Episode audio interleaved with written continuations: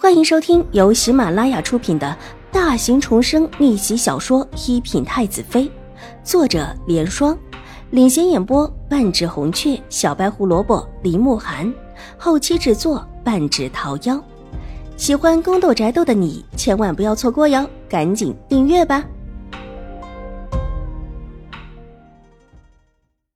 第七百一十八集，那就好。不能让这个贱丫头活着，不然以后若是知道了，必然闹出更大的事来。兴国公夫人心里惴惴的。夫人那边总这么留着也不好吧？总得想法子绝了命才是。这话申嬷嬷有一些不敢接，但是看到兴国公夫人转过来的阴冷目光，又不敢不接。戴德华说完，也觉得一头冷汗。这些事情，知道的太多，可是会没命的。哼，贱货！新国公夫人秀美的脸几乎是扭曲的，狠狠的骂了一声之后，举步往前走，神色之间狠毒异常。生嬷嬷小心翼翼的跟上，却不敢再发一言，生怕新国公夫人又跟他聊起这事儿。他是真的。一点也不想聊起这事儿，总觉得自己就在悬崖边行走似的，不知道什么时候就被夫人或者国公爷给灭了口。他甚至痛恨自己那一天为什么好奇跟了上去，才会看到这一幕。第二天上午的时候，邵氏一族的族老们零零落落的进府来了，正式的进入族谱的时间为下午，中午的时候还得先祭祖。因为时间仓促，整个兴国公府都是忙忙碌碌的，要准备的东西不少。幸好现在还是年里，过年的时候准备的东西不少。年前的时候祭过祖，有一些东西还保留了下来。这个时候倒是不必再另外去找了。邵氏一族来的人不少，族老们各自带了一部分的族人过来。兴国公府中午的时候就开了十桌酒宴。对于秦婉如身份的质疑不少，都觉得这个莫名其妙冒出来的前兴国公府的世子的女儿，以前没听说过，不会是假的吧？兴国公太夫人和兴国公夫人一再的认证，再加上瑞安大长公主中午的时候带邵元浩过来认证，让邵氏一族的族人们的闲话慢慢的停了下来，再不敢乱说。瑞安大长公主带着邵元浩过来了一会儿。只让邵元浩见见秦婉如之后，顺安大长公主便离开了，独留下邵元浩跟着秦婉如。下午是邵氏一族的祭祖仪式，顺安大长公主是不便留在这里的，邵元浩更像个小尾巴一样的跟在秦婉如的身边。自打知道秦婉如是他的亲姐姐之后，邵元浩的小脸一直笑得乐开了花。秦婉如。让他干什么就干什么，乖的不行。再加上之前在瑞安大长公主府被教导了一阵子，浩儿绝子之间也有理了起来，这让一众看到过邵元浩的族老们都大吃一惊。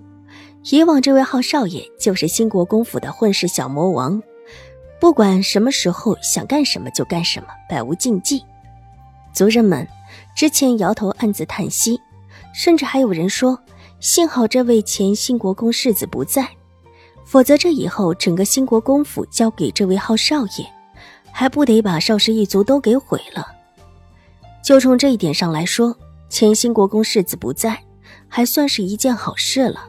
但是眼下，这位看起来不但乖巧，而且还有理的小少爷，真的是那位无法无天的浩少爷吗？族人们很是惊讶，而且偷偷议论起来。外面不知道什么时候有了一种传言，说是兴国公府想捧杀这位前兴国公世子唯一的血脉。邵氏一族的人之前很不以为然，这位好少爷，他们不少人见过，就是一个混的。太夫人心疼他是前兴国公世子的血脉，把他宠成这个样子的。但眼下的这种情形，却让族人们怀疑起来：如果这位好少爷真的不可救药，为什么眼下却这么乖巧有礼？兴国公府很忙，但秦婉如并不太忙，只在中午的时候出席宴会，见过几位德高望重的族老们之后，便拉着邵元浩的手回了自己暂住的院子。宴会这个时候基本上已经结束，园子里开始有一些邵氏一族的女眷们，年轻的女孩子在里面赏花，来的人不少，而且都不是以往的世家小姐，有些规矩就用不上了。几乎可以到处看到邵氏一族的女孩子们的身影，能有这么一个机会，到兴国公府来逛逛，女孩子们还挺高兴的。婉如表妹，小山处忽然出来一个身影，吓得秦婉如急忙住了脚步。邵元浩抬起小脸看了看秦婉如，才想说话，却见秦婉如伸出白嫩的手指摇了摇，立时听话的住了嘴，只是嘟起小嘴，不悦的瞪着对面的人影。婉如表妹，是我。来生抬起头，苦笑道，一脸的憔悴，居然是王深学。